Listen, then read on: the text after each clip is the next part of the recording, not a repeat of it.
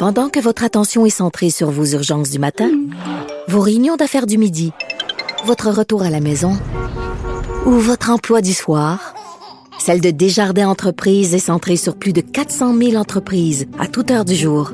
Grâce à notre connaissance des secteurs d'activité et à notre accompagnement spécialisé, nous aidons les entrepreneurs à relever chaque défi pour qu'ils puissent rester centrés sur ce qui compte, le développement de leur entreprise. Sophie Durocher. Une femme distinguée qui distingue le vrai du faux. Vous écoutez Sophie Durocher. Quand a commencé le mouvement MeToo? Euh, il y a plusieurs personnes qui pensent que le mouvement MeToo a vraiment commencé lors de l'affaire DSK, donc Dominique Strauss-Kahn, personnage flamboyant français à la tête du Fonds monétaire international qui avait été arrêté des accusations d'agression sexuelle contre euh, une femme de chambre à l'hôtel Sofitel. C'est l'objet d'un documentaire absolument fascinant en quatre parties euh, présenté sur Netflix. Ça s'intitule Room 2806, donc la chambre 28 06, qui est la chambre où l'agression aurait eu lieu. On va parler de tout ça avec Christian Rioux. Il est correspondant à Paris pour le quotidien Le Devoir, collaborateur à Cube Radio. Christian, bonjour. Bonjour, Sophie. La semaine dernière, Christian, je vous avais donné euh, un défi. Je vous avais donné des devoirs. Je vous avais dit, il faut absolument des devoirs, oui, de, de, de, de, fin de semaine, là. oui, un devoir pour le correspondant euh, à Paris du devoir, c'est quand même assez singulier. Donc, vous avez, vous avez, vous aussi, regardé ce documentaire en quatre parties. Euh, qui euh, apporte des, éléments drôlement intéressants sur cette fameuse affaire DSK. Qu'est-ce que vous en avez pensé, Christian? Écoutez, j'ai trouvé, euh, j'ai trouvé le documentaire intéressant. Merci de me, de me l'avoir euh, suggéré. Écoutez, je pense que c'est un documentaire qui, dont la, je dirais, la grande qualité, c'est de montrer toute la complexité de cette affaire. Il n'y a, a, pas vraiment de nouvelles révélations. Enfin, moi, j'ai pas appris des choses extrêmement nouvelles, sinon, sinon dans des petites entrevues, des fois, on voit des intonations, mais le, le, documentaire nous montre comment cette affaire est une affaire, euh, c'est une affaire mondiale, c'est un, un, scandale euh, euh, sexuel mais politique aussi, et comment et comment et, toute la complexité de cette affaire-là. À la fois, à la fois, qu'est-ce qui s'est passé dans cette chambre entre entre entre le, le, président du Fonds monétaire international et une et une, et une simple femme de chambre, et, et, et d'autre part tout le scandale politique parce que, évidemment, Dominique Strauss-Kahn était, euh, était, euh, était le candidat favori de la gauche pour les élections mm-hmm. présidentielles et, euh, et le candidat favori tout court hein, pour, pour, ces, pour ces élections. Et donc, on a, on a eu une explosion en plein vol d'un personnage dont on connaissait pourtant la vie. C'est ça qui est, c'est ça qui est fascinant, je veux dire un peu, un peu surprenant, c'est-à-dire c'est euh, quelque part en, en, en, en, regardant la société de cette époque-là, on, on, découvre beaucoup de peut-être beaucoup de naïveté euh, et je pense que Dominique Strauss-Kahn l'admet lui-même. La seule petite, le seul petit bout d'entrevue après les événements qu'on, qu'on a de lui, c'est pour dire euh, je pouvais pas devenir président avec euh, à peu près là avec avec la vie que je menais. Donc, on, découvre un peu toute la naïveté de ça, mais reste, je dirais, tous les, toute, toute la part d'ombre de cette affaire-là qui va, qui va falloir encore, je pense, quelques dizaines d'années pour arriver peut-être à comprendre un peu mieux ce qui s'est passé. Oui, alors vous avez tout à fait raison, Christian. C'est vrai qu'il n'y a pas de nouvelles euh, révélations. On tombe pas en bas de notre chaise en apprenant euh, quoi que ce soit qu'on savait pas déjà si on a un petit peu suivi l'histoire. Par contre, il y a quand même des témoignages qui sont très dérangeants, comme par exemple euh, le, un des procureurs de la couronne. Donc, enfin, la couronne, il n'y a pas ça aux États-Unis, mais enfin un des des, des prosecutors. Alors donc, ce, la poursuite qui dit, ben écoutez, quand on a rencontré Nafissatou Diallo, donc la femme de chambre qui, qui, qui disait qu'elle avait été agressée, euh, elle, elle nous mentait ou elle nous cachait de l'information. Et c'est pour ça que la, la, poursuite a décidé finalement de laisser tomber les accusations parce que mm-hmm. ils se disaient, ben, si on se rend en cours avec ça, on n'a pas un témoin assez solide puisqu'elle nous ment à nous. Et donc, qui sait si elle nous ment pas sur l'affaire DSK.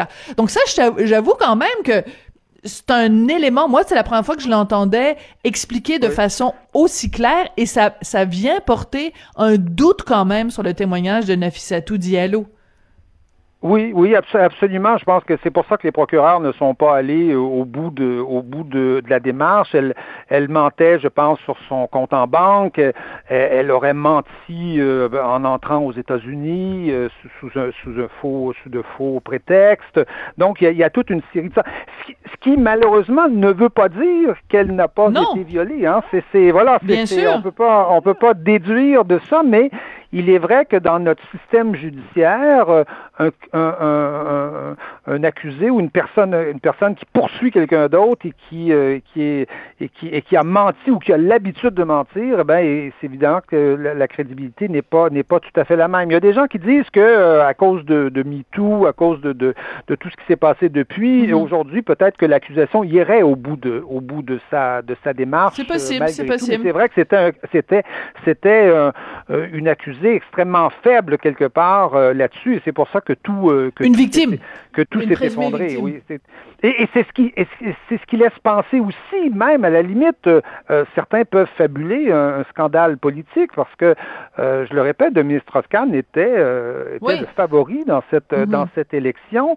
ça a été un, tonnerre politique en France cette affaire-là quand ça quand ça a éclaté et et, la France est, est, est habituée à des scandales politiques. Donc, c'est pas euh, euh, quand les Français ont, vu cette affaire-là, ils, ont ils se sont rappelés euh, des diamants de Bocassa, ils se sont rappelés de l'affaire Bettencourt, ils se sont rappelés, ça hmm. s'était pas produit encore, mais on aurait pu s'en rappeler aujourd'hui de l'affaire Benalla, le faux attentat de l'Observatoire de, François Mitterrand. Donc, dans la tête, d'ailleurs, pour, pour, les Français, cette affaire-là s'inscrivait dans une, toute une série de scandales politiques. C'était peut-être un xème scandale politique qui faisait exploser un, candidat euh, à la présidence.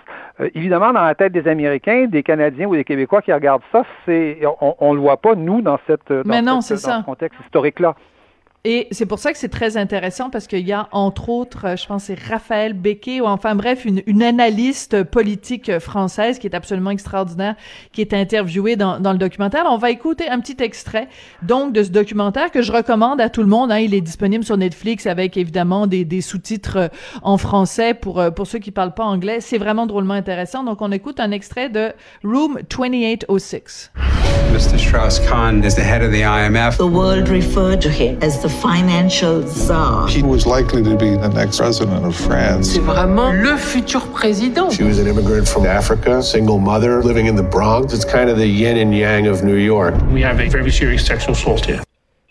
Alors c'est ça, c'est intéressant parce que c'est vrai que résumé comme ça, c'est en effet le yin et le yang de, de l'Amérique.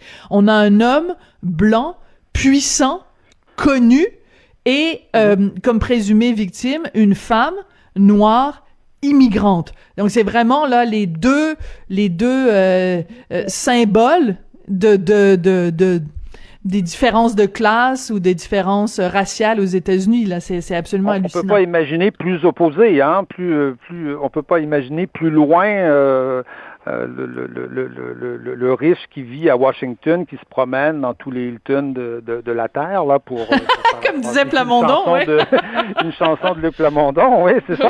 Et, et, et, et une, une, femme immigrante qui avait quand même 60 000 sur son compte en banque. Voilà. Pour sache pourquoi.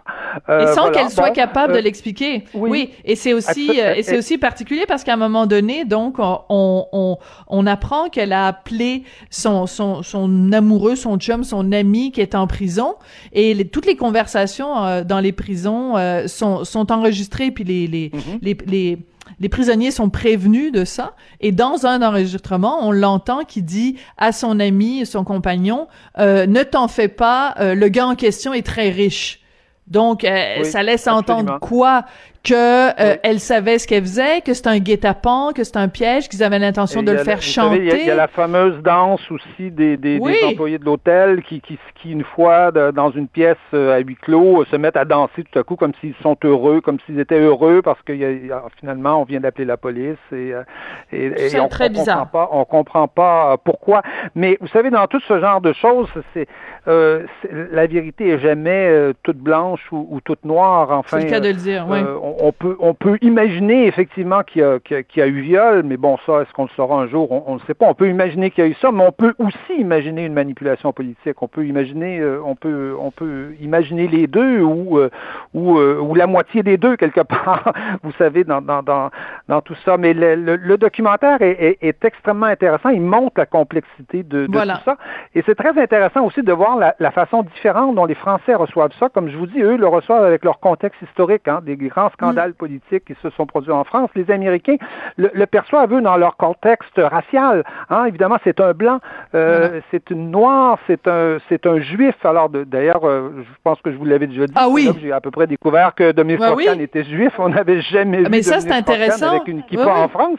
Jamais, jamais. Mais pour se mettre le, le, le public de son côté, mm-hmm. il, se, il se fait, il invite des rabbins à venir le visiter dans sa, dans sa résidence. Donc, on voit, on voit l'écart hein, aussi des interprétations culturelles, comment on peut interpréter les choses d'une façon en France et d'une autre façon euh, complètement différente aux, aux États-Unis.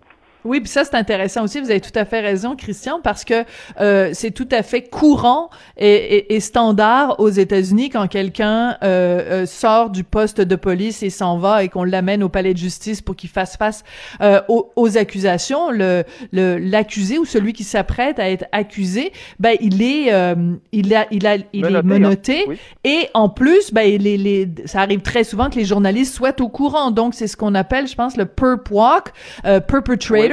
Donc c'est euh, on, fait déambuler rien de moins euh, celui qui est qui est accusé. Et ben pour les Français c'est totalement inacceptable. Et les, et, les ah, Français trouvaient scandaleux qu'on a ben oui, mais, mais, mais, en, France, c'est strictement interdit par la loi. Il y a une loi qui interdit de, de, de, de, de, de, de, de, révéler une image dégradante du, euh, du prisonnier. On n'a pas, on pas le droit. La loi l'interdit formellement. Hmm. Donc, c'est, vous voyez la, la, différence culturelle là, qui, est, qui, est, qui, est, qui est énorme. Qui, qui, est, qui, est, qui est manifeste. Bon, c'est drôlement intéressant. Écoutez, il nous reste quelques minutes. Christian, je veux absolument qu'on parle de ce qu'on appelle en France l'affaire Mila, parce que je trouve qu'au Québec, on n'a pas du tout suivi ou très peu cette histoire-là. Euh, donc, brièvement, c'est quoi l'affaire Mila et c'est quoi le dernier rebondissement dans cette affaire-là? Oui, écoutez, cette, ben, Mila, c'est une jeune fille qui, euh, qui est une lycéenne, hein, euh, cégepienne, euh, qui avait 16 ans, qui doit en avoir à peu près 17 aujourd'hui, qui en janvier dernier discutait avec ses amis sur les réseaux sociaux et se faisait se faisait insulter parce que parce qu'elle est lesbienne, elle se dit lesbienne, et qui donc s'est farcie d'une grande envolée contre l'islam avec des mots extrêmement vulgaires, dénonçant cette religion. et je, je, vous passe les, les qualificatif. Euh, c'est le genre de choses qui, peut, qui pourrait arriver à n'importe qui. Hein. On pourrait parler de, de, de, mm-hmm. de, de l'Église comme ça. Sauf que là, euh, s'en est suivi une espèce de spirale folle sur Internet et de, menaces de mort qui ont euh, mm-hmm. amené l'exclusion de Mila de son, euh, de son lycée à l'époque. Et on lui en avait cherché un autre euh, et on l'a, elle s'est retrouvée dans un lycée militaire. Euh, pensionnaire.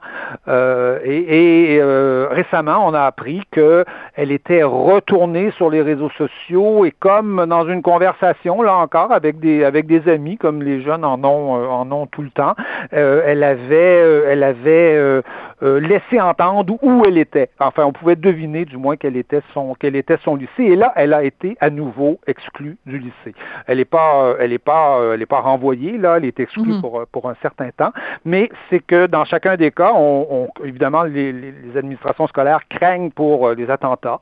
Euh, et donc, euh, quelque part, c'est une sorte de c'est une sorte de, de, reddition, je voudrais dire, hein, une sorte d'aveu d'impuissance de ces mhm. administrations scolaires qui sont qui semblent incapables de protéger correctement une jeune fille qui qui a tout simplement eu des propos assez vulgaires sur sur sur l'islam. Alors, il semble qu'en France, on puisse avoir de tels propos sur la religion catholique, sur l'hindouisme, sur les athées, sur à peu près tout ce que vous pouvez imaginer, euh, euh, sur le mm. communisme, euh, sur les même les religions séculaires qu'on appelle comme ça. et, mais il semblerait qu'on puisse pas l'avoir sur, sur, sur l'islam. Savez que dans les pays musulmans, le blasphème est encore, dans mhm. certains pays, puni de mort. à l'époque, c'était pas trop grave parce qu'il y avait des frontières, vous voyez, et, ça se passait dans d'autres pays, donc autres pays, autres mœurs. Mais aujourd'hui, il semble que ces mœurs-là, aujourd'hui, soient rendues, soient rendues en France et que les administrations soient extrêmement démunies face à ce face à ce, à ce type de menace. On comprend évidemment que les, que les collèges veulent pas mettre en, en, danger leur, euh, leur, euh, leurs élèves, leur, euh, leur, leur, fonction, mais en même temps, on ne comprend pas qu'on soit pas capable, dans un ben pays démocratique comme la France, de protéger quelqu'un qui a tout simplement blasphémé. Quoi. Il s'agit de, il s'agit de, de, ça, tout simplement. Et, j'entendais dans je ne sais trop quelle émission française quelqu'un, une femme qui disait ben écoutez, c'est vraiment la, la goutte qui fait déborder le vase parce que si même l'armée ne peut pas nous protéger, ne peut pas protéger un, un, citoyen français, je veux dire, euh, c'est quoi la prochaine étape? Je veux dire, si même au sein d'une académie militaire, on n'est on n'est pas capable de protéger et qu'on a peur à ce point-là euh, des attentats ou des ou des menaces à, l'intégrité physique, ben qui va nous protéger? Et ce que je trouve terrible dans toute cette histoire-là, c'est que euh, c'est bizarre, hein, parce qu'en France, il y a tout un, un, courant féministe qui est toujours prêt à se porter à la défense de n'importe quelle femme qui est attaquée ou même une micro-agression. Mais dans ce cas-ci, mhm. les féministes françaises ont été étrangement silencieuses euh, face au sort de Mila. Absolument. Il se, il se passe euh, avec Mila ce qui s'est passé, vous savez, en 2016 à Cologne, quand il y avait eu sur la Je euh, un, que vous en 1er janvier euh, ou un jour de l'an des agressions sexuelles par dizaines sur une place publique, comme c'était commis par des immigrants ou des réfugiés. Eh bien, tout à coup, la gauche était silencieuse et c'est Laurent Geoffrin, hein, directeur du, de, de Libération, qu'on peut pas accuser de, de tous les torts, qui l'a dit que la gauche était sur ces questions-là extrêmement extrêmement silencieuse et ne, et ne, et ne disait rien parce que euh, c'est comme si euh, c'est comme si la, la, minorité opprimée ne pouvait pas euh, commettre des crimes, ne pouvait pas être raciste, ne pouvait pas avoir avoir en fait des défauts. C'est comme si tout était blanc et tout était noir. Et c'est Mila qui paye le prix de, de ça d'une certaine façon. C'est une jeune fille insouciante évidemment, qui dont les propos sont, sont un peu délurés, peut-être peut-être un peu un peu un peu cinglés, mais écoutez, à cet âge-là, il me semble qu'on a le droit d'avoir ce genre de, pro, de propos, du moins dans nos, dans nos sociétés. Si elle était, euh, si elle était au Maroc, je dirais autre chose, mais on n'est pas au Maroc normalement en France. Voilà. Et ce qui est terrible, euh, ce qui est terrible, c'est que les témoignages de son père, entre autres, qui dit, ben, euh, vous avez, vous avez été incapable de, de protéger ma fille, et les, les différents témoignages de Milan, justement, qui dit, ben, je retrouverai jamais ma vie d'avant. Cette fille-là. Oui euh, va vivre pour euh, au moins les 10-15 prochaines années, cachée, euh, sous protection policière. Je veux dire, c'est absolument terrible. C'est là-dessus qu'on va se quitter, Christian. Ça va être notre dernière chronique ensemble pour 2020. Donc, qu'est-ce qu'on vous souhaite très, très, très rapidement pour 2021, Christian? Euh, écoutez, euh, souhaitez-moi des, des, des, fêtes euh, apolitiques. Vous savez, à notre époque, non, non, je, trouve qu'on vit des, des, années, des, des, périodes où la politique envahit tout. Euh, où l'idéologie est partout, euh, dans les rapports humains. La moindre petite, le moindre petit geste aujourd'hui que vous posez, la moindre petite phrase justement que vous que vous que vous avez sur euh, Internet, tout ça est interprété politiquement. Vous êtes raciste, vous êtes ci, vous êtes ça. Souhaitez-moi un havre de paix pendant pendant deux semaines là. Bon, parfait.